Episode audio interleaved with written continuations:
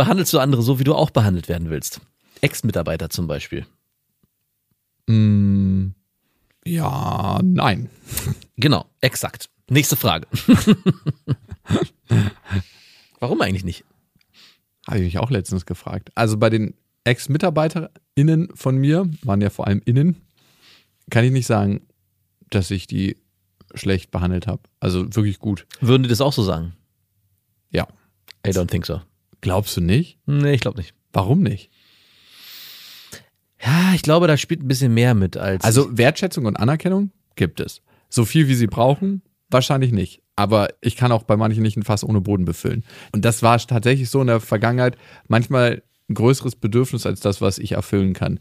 Ich finde, manche sozialen Bedürfnisse muss man ein Stück weit zu Hause lassen. Mhm. Also klar, die, die in den Arbeitskontext kommen und Lob und sich gegenseitig wertschätzen, finde ich total wichtig.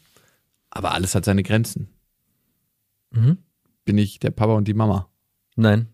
Was Aber- meinst du denn genau? Es ist schwer zu sagen, aber ich glaube, bei Es vielen. ist schwer zu vielen sagen. bleibt, ja, ich kann es ganz, na gut, ich kann es auch ganz einfach formulieren. Ich glaube, bei vielen von deinen Ex-Mitarbeiterinnen ist das Wort hängen geblieben. Arschloch. Was für ein Arschloch. Und egal, ob da Wertschätzung stattgefunden hat oder ob sie viel gelernt Nein. haben oder was auch immer. Du bist glaub- ein richtiger Vollwichser, das stimmt nicht. Ich glaube, es gab Situationen, wo sie danach einfach immer wieder gesagt haben, Mann, wie kann man nur so ein Arsch sein? Und ich glaube, das hat sich, ist eingebrannt. okay, nenn mir eine konkrete Situation. Erstes Festival von uns. Ja. Da gab es mehrere dieser Situationen. Die hast du erlebt, aber du erlebst mich ja nur als Arschloch. Bei mir wurde sich ausgeheult. stimmt nicht, das stimmt Ich war, ich habe meine starke Schulter dahin gehalten. du bist ein Lügner, ich das verstehe stimmt euch, mir nicht. geht es genauso wie euch. Nein, das stimmt nicht. Wir haben das uns solidarisiert. Wirklich, also ich kann nur sagen, behandle ich dich so, wie ich selber behandelt werden will? Eindeutig nein. Bei dir lasse ich mich maximal gehen. Es ist so, als ob ich schon seit Jahren die gleiche Trainingshose anziehe, wenn ich dich treffe. Die ist richtig schön voll. Die ist schon richtig ausgebeult an den Knien und die ist einfach nur widerlich. Die will man auch gar nicht mehr anziehen. Genau, das ist einfach nicht, das ist kein Kleidungsstück mehr, das ist eine, eine Naturlandschaft. Das ist ein Naherholungsgebiet für Insekten. So, Mhm. so eine Trainingshose wäre das. Ja, und mit der treffe ich mich mit dir. ja. Aber alle anderen Menschen behandle ich so, nein, tue ich auch nicht. Also tatsächlich ist das eine Frage, die mich länger bewegt. Ja, jetzt seit drei Wochen. Und zwar hat meine Mutter das einfach mal so in den Raum geworfen. Behandle doch andere Menschen, wie du auch behandelt werden willst. Ähm, Mama, ist das noch aus deinen Zeugen Jehovas Zeiten? Hast du das aus der Bibel? Ich habe mich selber gefragt, tue ich das wirklich? Also tue ich das bei Freunden? Ist das was Gutes? Weil ich glaube, man will gar nicht unbedingt so behandelt werden, wie du dich selbst behandelst. In manchen Phasen. Nein. Weil es gibt Situationen, wo ich denke, Behandelt werden möchtest. ja, aber du gehst ja mit dir. Ach so, okay. Ich gehe jetzt davon aus, wie behandelst du dich selbst und nicht wie behandeln andere So dich. behandelt man andere meistens. Ja, das genau. ist nämlich das, was de facto der Fall ist. Also man behandelt andere so, wie man sich selbst auch behandelt. Genau, und da, und da du nicht immer unbedingt sehr wertschätzend mit dir umgehst in manchen Situationen, gehst du natürlich auch nicht unbedingt wertschätzend mit anderen um in manchen Situationen. Ja, also ich übergehe schon manchmal meine Grenzen, aber ich habe mich gebessert. Ich bin auf dem Weg der Besserung. das auf jeden Fall. Also Der Pfad der Erleuchtung, den gehst die du. Krankheit klingt langsam ab. Ich bin schon nicht mehr ansteckend.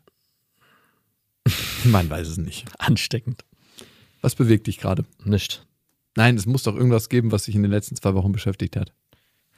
Mich persönlich privat, hm, nicht so viel. Ich merke, dass ich eigentlich sehr zufrieden bin mit allem und das bewegt mich, weil ich mich immer wieder frage, doch stimmt, wann hat das ein Ende? Als naturgegebener Pessimist darf man nämlich positive Situationen nicht lange anhalten lassen, beziehungsweise muss man immer Angst davor haben, dass sie irgendwann zu Ende gehen. Ah, ah okay. Und weil es dir gerade so gut geht, Genau. muss das irgendwann ein Ende haben. Und das bewegt mich gerade wirklich. Also, dass ich denke, irgendwann muss doch hier mal Schluss sein. ist Also, doch schon lange überfällig. ist doch wirklich, es muss doch jetzt mal irgendwie, und wenn es eine Krankheit ist oder irgendjemand stirbt, es darf, oder das ist das andere, woran ich glaube, dass was ganz Heftiges passiert im Gegenzug. Also es darf das eine weiterhin gut gehen, aber dann knallt es irgendwo an anderer Licht Stelle. und Schatten. Das ewige Wechselspiel. Ich habe ein bisschen Angst davor, dass was kommt. Das beschäftigt mich gerade. Und du stehst meistens im Schatten und wartest Mhm, und wartest und wartest. Obwohl eigentlich die Sonne scheint. Und was bewegt dich denn gerade? Mich hat in den letzten zwei Wochen Ehrlichkeit bewegt. Also Weil es ein Thema ist für dich? Ist Ehrlichkeit nicht so ein ständiger Begleiter? Für dich nicht, ne? Doch, doch, doch, doch. Nein, also wie klar sage ich Menschen, was ich wirklich denke. Also ich habe zum Beispiel gerade eine Bekannte und die wollte sich jetzt ein paar Mal treffen und ich habe das immer wieder abgesagt und verschoben und verschoben, weil ich ehrlich gesagt innerlich das nicht so richtig gefühlt habe. Auch so kurzfristig abgesagt, was man eigentlich nicht macht, ich weiß. Aber dann dachte ich mir, will ich sie schon vor der Wahrheit? Mhm. Und schone ich sie dann wirklich oder schone ich am Ende mich selber, der dieses Gefühl der Verletzung nicht aushält? Warum macht man das? Also, ich habe eine ähnliche Situation, die lange nicht so dramatisch ist wie bei dir. Bei mir schreibt mir jetzt in letzter Zeit immer einer, mit dem ich mal so eine Fahrradtour gemacht habe. Ich weiß, wer das ist. Ronny. Und ich möchte mit dem nicht mehr weiterfahren. Ich habe mit dem eigentlich noch nie was zu tun gehabt. Ich bin einmal mit dem gefahren und ich habe trotzdem krasse Schwierigkeiten, ihm einmal zu sagen, ey, du, sei mir nicht böse, aber. Aber zwischen uns beiden passt das nicht. Genau. Und jetzt schreibt er mir die ganze Zeit und ich bin die ganze Zeit so, ja, vielleicht beim nächsten Mal. Oder ich kann gerade nicht, weil und denk mir so richtig Ausreden aus. Das ist total furchtbar. Ey, wie viel Energie das ja, anstatt ich einfach sage, du, ey, sorry, war nicht nett. Das eine Mal, es war scheiße langweilig, lass uns das einfach vergessen, dass es passiert ist. Aber hast du mit dem sonst Kontakt? Nein, natürlich nicht, gar nicht. Sichtkontakt? Nein, das ist ja das Gute. Der wohnt weit genug weg. Aber Dan ist doch scheißegal. Ja, ich weiß. Und warum, genau, und jetzt meine Frage, warum habe ich trotzdem damit ein Problem? Ich will den irgendwie nicht Weil man das ungute Gefühl nicht bei dem anderen auslösen will, weil Ja. es wieder zurückkommt. Es wäre ja, wenn es bei dem anderen bleiben würde, wie so ein Müllsack, den man einfach irgendwie im Wald auskippt, dann wäre es gar kein Problem. Der, ja, mir tut es ein bisschen Mal leid. abgesehen von Müllsäcken, die man nicht im Wald auskippt. Aber dieser Müllsack, der wird leider wieder vor die eigene Haustür gebracht und in deinem Wohnzimmer ausgeleert. Was bei so einem Müllsack, den ich im Wald auskippe, nicht passiert. Und, Und wen ich stört es schon, dass bisschen glaube, wir sind tatsächlich genetisch darauf programmiert, mit allen in erster Linie harmonisch zu sein. Das hat uns früher das Überleben gesichert. Ja. Ich weiß, man kann alles immer so legitimieren. Das hat uns früher das Überleben gesichert. Warum isst du gerade bei so einer richtig ekligen Fastfood-Kette? Das hat uns früher das Überleben gesichert. Fastfood hat uns das Überleben gesichert. ja, genau. Ganz klare Worte, einfach sagen. ja, du auch bitte. Okay, abgemacht. Mhm. Bei meiner Tochter habe ich immer, wenn sie so, nicht ins Bett gehen will, Papa noch fünf Minuten. abgemacht. Und äh, wenn dieses kleine abgemacht kommt mit ihrer kleinen zarten Stimme, dann denke ich mir immer, ja, verdammt, was will ich eigentlich sagen? Ja, abgemacht. Ausgehebelt.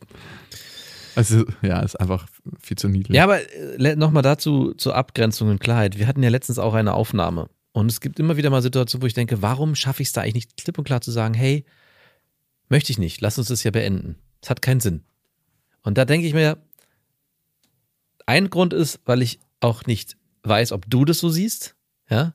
Deswegen muss ich da immer noch ein bisschen Rücksicht drauf nehmen, dass ich sage, okay, vielleicht sieht er das anders, deswegen kann ich nicht einfach für uns beide entscheiden.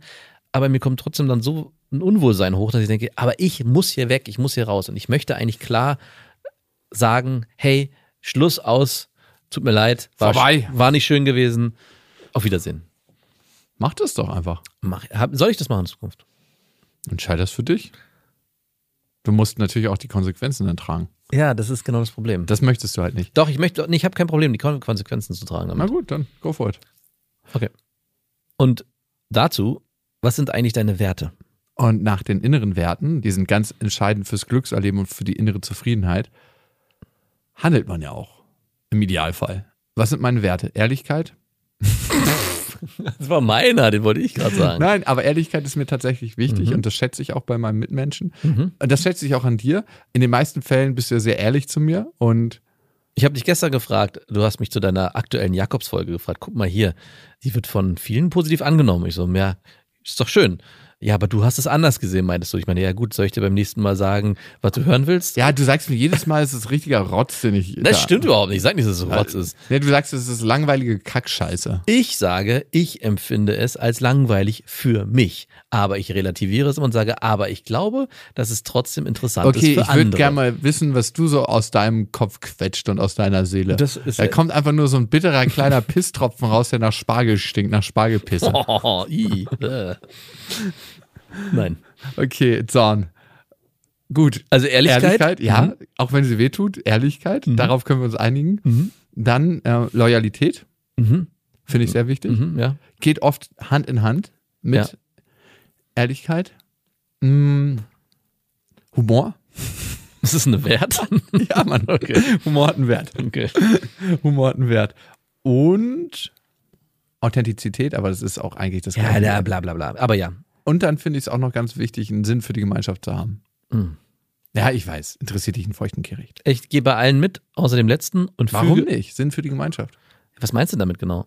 Naja, dass man ganz oft vielleicht sagt, hey, ähm, dass man bei Entscheidungen, die die Gemeinschaft betreffen, einfach innehält und sagt, ja, ist vielleicht jetzt für mich ad hoc das Beste, Ah, okay. aber für die Gemeinschaft als solches und ähm, auch die Weltgemeinschaft vielleicht, die 7,8 Ja. Milliarden, die diesen Planeten Erde hier bevölkern, nicht das Beste. Ja, da bin ich dabei. Bei Okay. Da. Uh. Ja, dann würde ich alle dazu, würde ich bei allen zustimmen und würde für mich noch den letzten Punkt Gerechtigkeit empfinden oder Gerechtigkeit reinnehmen. Oh ja, aber das ist aber eigentlich auch Sinn für die Gemeinschaft. Ja, stimmt. Hast du recht. Aber ich kriege immer eine Krise, wenn ich Geschichten höre, wo ich denke so, ey, warum ist da keiner aufgestanden und hat was gesagt? Das kann doch nicht wahr sein.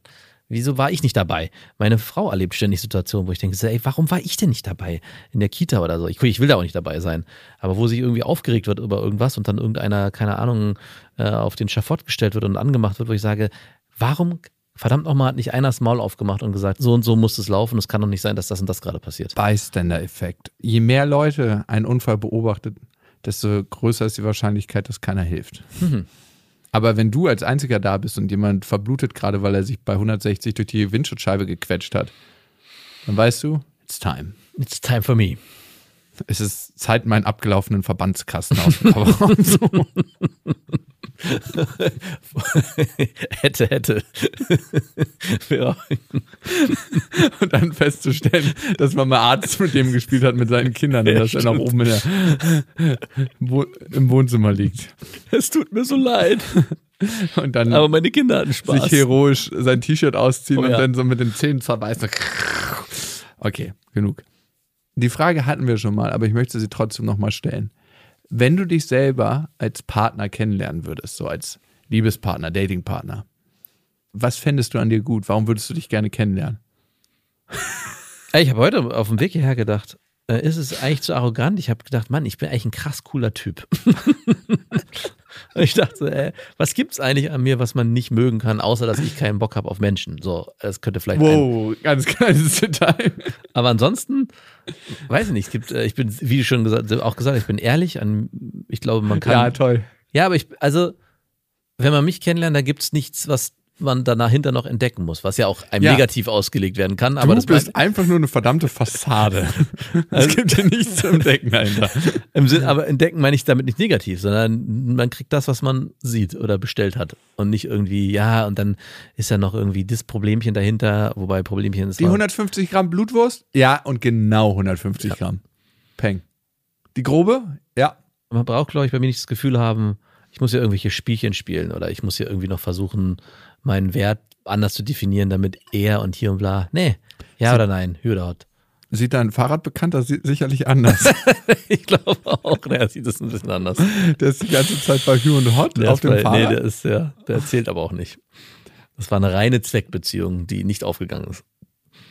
ich hatte schon das Gefühl beim ersten Mal, warum machst du das überhaupt? Ah, du filterst nicht. da Leute an, die sozial extrem bedürftig sind, schmeißt in so eine Fahrradfreundschaft hin und brichst den Kontakt dann gleich wieder auf. Was soll der eigentlich lernen über stabile Beziehungen, über Männerfreundschaften? Was gibst du dem für Werte mit? Ja, gar keine. Der kommt, das ist auch egal. Der ist schwer traumatisiert nach dem ja, Fall. wahrscheinlich schon. Noch nicht mal mehr Fahrrad fahren will man mit mir. Was bin ich für ein. Das Gefühl bleibt. Ja, stimmt leider. Hey, ich habe was für dich, eine Ausrede. Meine Frau macht gerade eine schwere Zeit durch. Mhm. Ich werde hier gebraucht. Falls es nochmal dazu kommt, dass wir Fahrrad fahren, würde ich mich bei dir melden. Bis dahin, ride hard, irgendwas, was man unter Ride on. ride hard, Ride ride, on. horny. Ride horny? Irgendwas, was man unter Bikern sagt. Was ich weil man sagt, und dabei kann nichts. Genau sowas würde ich ihm schreiben. Was ist es denn bei dir? Unternehmenslustig. Ich glaube, man hat mit mir gute Gespräche. Das wird mir immer wieder gespiegelt, dass man gute, tiefe Gespräche Führen die dann auch mit dir Gespräche oder führst du Monologe und die hören zu? Überhaupt nicht. Ich stelle Fragen. Was denkst du denn? Achso, du redest gar nicht. Willkommen auf meiner Couch. Mhm. Ich rede nur mit dir viel. Ach so. Ja. Ach, deswegen ist es auch für mich so anstrengend. Was meinst du, wie anstrengend es für dich wäre, wenn du mehr reden müsstest? ja, allerdings. Allerdings. Siehst du, das Leben generell ist für dich anstrengend. Du bist so wie so ein nicht trainierter Muskel, der einen Marathon laufen muss. Ja, ständig. So, genug positive Affirmationen für dich heute aus meiner Spritze. Ich habe noch eine letzte Frage für dich. Mhm. Warum schaffen wir es, 60 Milliarden Nutztiere zu ernähren, aber keine 7,8 Milliarden Menschen? Das ist eine gute Frage. Die schicken wir einfach mal so raus in Ether. Bitte. Das Gute ist bei so Fragen, niemand fühlt sich persönlich angesprochen. Nein. Sollte man auch nicht. Dig deeper.